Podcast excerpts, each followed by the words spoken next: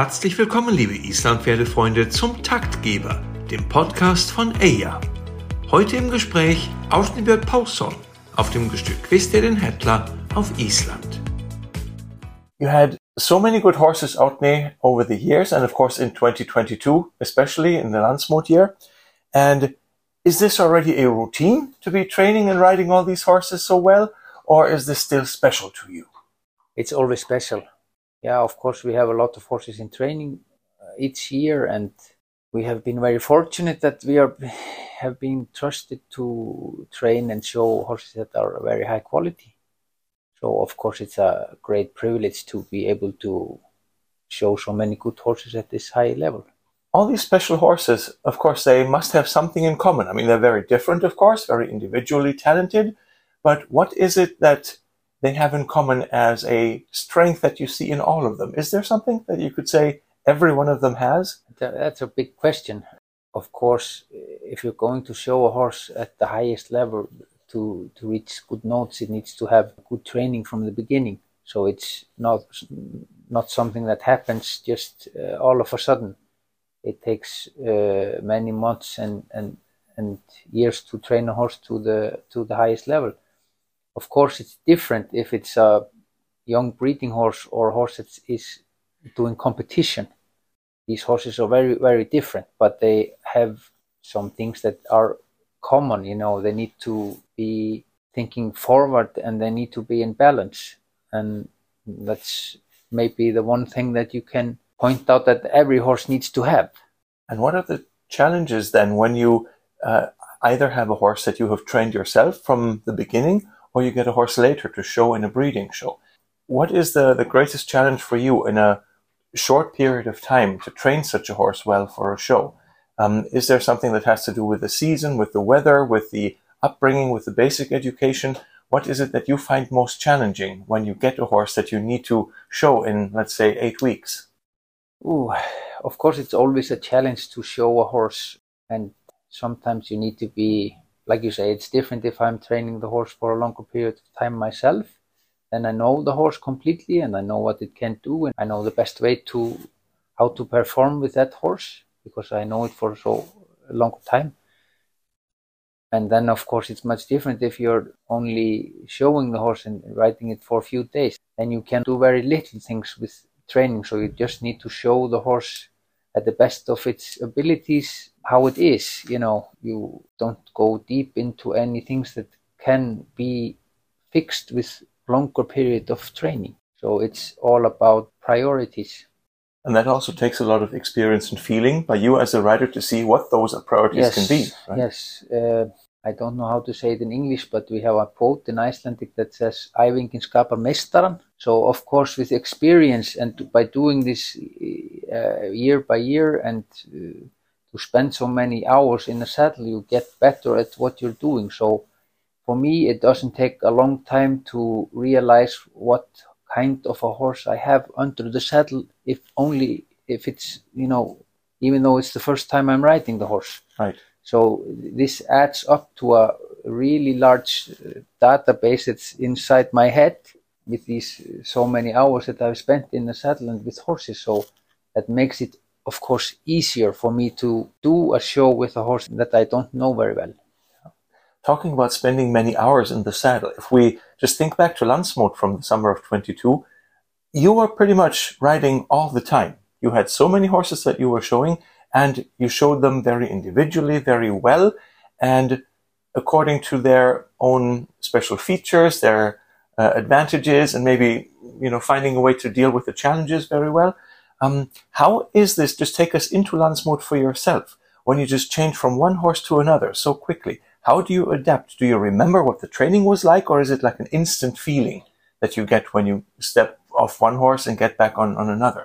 How is the situation? Just take us into this live moment. Yeah, of course, the horses that are uh, taking part at Landsmót are horses that have already been show, shown, so they have already qualified. So I, of course, I know them differently. Some of them are trained by us for long, many months, but, but I have shown them before, so I know them a little bit more. Yes, I remember every horse when I sit on it, what needs to be done and how it needs to be presented, or at least I have an idea the best way to present this particular horse. This just uh, comes with experience. Experience is one thing, but how about you are done with the performance? The horse has finished its 10 long straights or six long straights in the breeding show.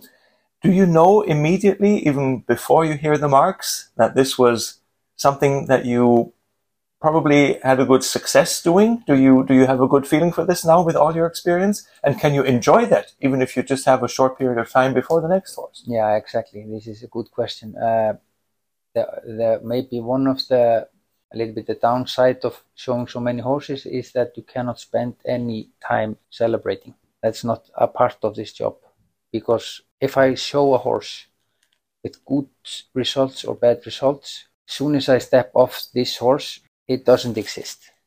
It's just the next project that needs to be done with full focus. Yeah. So anything that happens with the previous horse is not any uh, not part of the program anymore. You know, in my mind, of course, I, I have people that take care of the horses, and I'm not talking about that. I'm only talking about the diet.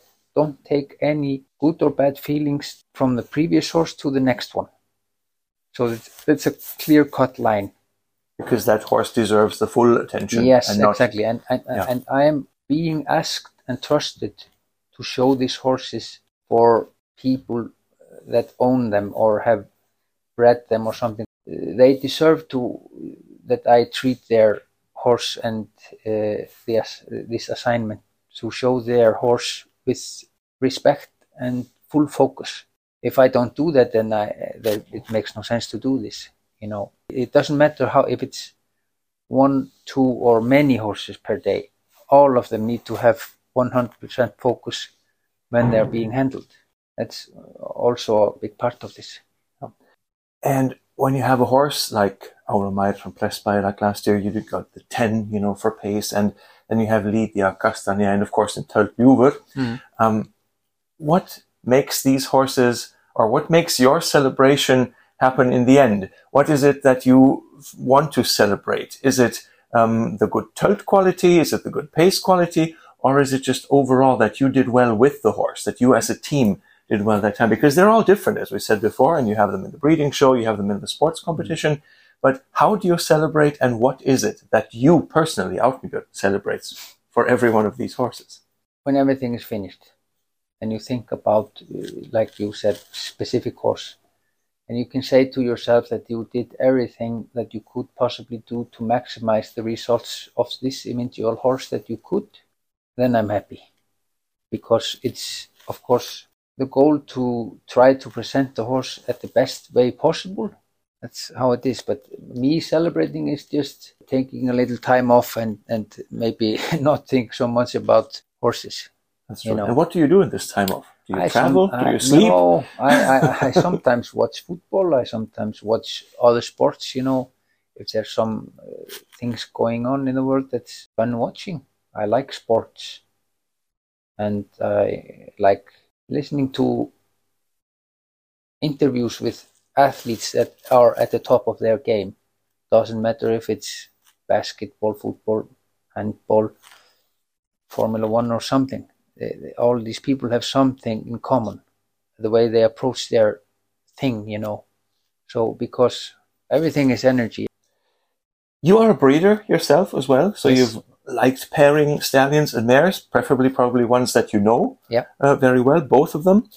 What do you pay attention to when you pair a stallion with a mare? And also, in the next step of bringing up the foal to be a young horse and then how to educate it. What are the priorities for you along the way of breeding? Because it's not just stallion plus mare and everybody goes home happy, Mm, but there is a big demand and trust and responsibility mm. involved in this too. yeah um, like you said it's it's it's a mix you know you, know, you need to know the parents very well it's um, of course breeding is so much about the quality of your mares that you have and uh, you can have access like here in Iceland to variety of uh, stallions. So I we prefer to use the stallions that we know personally because we know their qualities and the, and the things that need to be better. So I like to breed horses that uh, have a good mind, have a natural good thirst, clear breeded thirst, and self carrying, and of course, we want to have the horse with high movements and with, you know, this X factor. For me, it doesn't matter if it has super high blood or or or if it has almost nine for conformation. For me, that doesn't matter. If the conformation works under saddle, the horse has uh, an X factor when you look at it. It's good enough for me. I want to bring breed sport horses, horses that people com- can compete with. And like I said, good mind and clear beaded tölt. And if you end up with an offspring of two parents that doesn't have the X factor or the movements, you still have a horse that has clear beaded tölt and self-caring and has a good mind. So there should be a possibility for that horse to fit in somewhere. Yeah. So to be trained and educated well to find its match. Yes, exactly. Yeah. When you get horses in training or in preparation for a breeding show, mm-hmm. Um, I'm sure horses are of a different level of preparation when yes. you get them. Yeah. So some are ready to go almost, yeah. and you yeah. just need to fine tune them, yeah. and some need more preparation.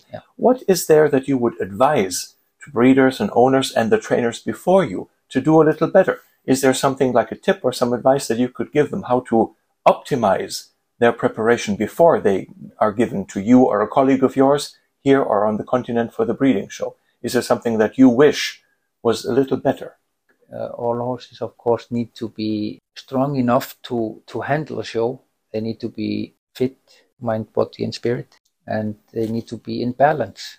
I get quite a lot of horses uh, to try out that are not ready, and then I explain to the to the owner or the trainer that it needs a little more training like this or that and when you talk about the training and the work you do around horses, here at Kvistir, where you have all your training horses and where you uh, have your base now, you are working with your wife Sylvia. Yeah. So, what does this teamwork mean to you? Because you are both very experienced horse people, mm-hmm. experienced trainers and riders, and you both also have this very good touch and sense of what is in the horses, what potential they have, and what yeah. they need from you. Yeah. So, what does this teamwork mean for you, and what does she give you? and What do you give her? How do you how do you both benefit from having one another? We work together with the horses here. We sometimes mix the horses up. You know, she helps me with horses that that I am training, and I help her with horses that she is training, and then we have a discussion about it. And then uh, if I'm we are preparing for competition, and then she is my coach and pinpoints out what needs to be better and and and um, that discussion is always very honest. We, we like to speak about uh, directly what is good and what is bad because it's much better to get this information at home when you're preparing than to get it in your face when you're competing. At home, we, we prepare, you know, by helping each other out, you know, looking at each other, uh, writing and, and have a discussion on what can be better. So this is also something that is based on a lot of trust, yeah. apparently, and yeah and would you say that she also gives you some strength that you also give her on because not every horse is always successful, right? I mean, yes. sometimes things yes. don't go yes. as well. Yes, yeah, that's completely right. But like like I told you before, I think if you compete with a horse uh, or show, if you can look at it when it's finished and say to yourself that you did everything you could, then it's okay. You know, you cannot do more than than than you have been preparing for. That's true. And finally, Árni, what are your wishes for maybe this year, next year, the future? What are you hoping to accomplish in your training, in your breeding, in what you're doing around horses? Because you are experienced, you are successful, you are doing all these things really well, and people acknowledge that here in Iceland and internationally, of course. But uh, what is your goal? What are you working on, or what do you hope to accomplish from here on?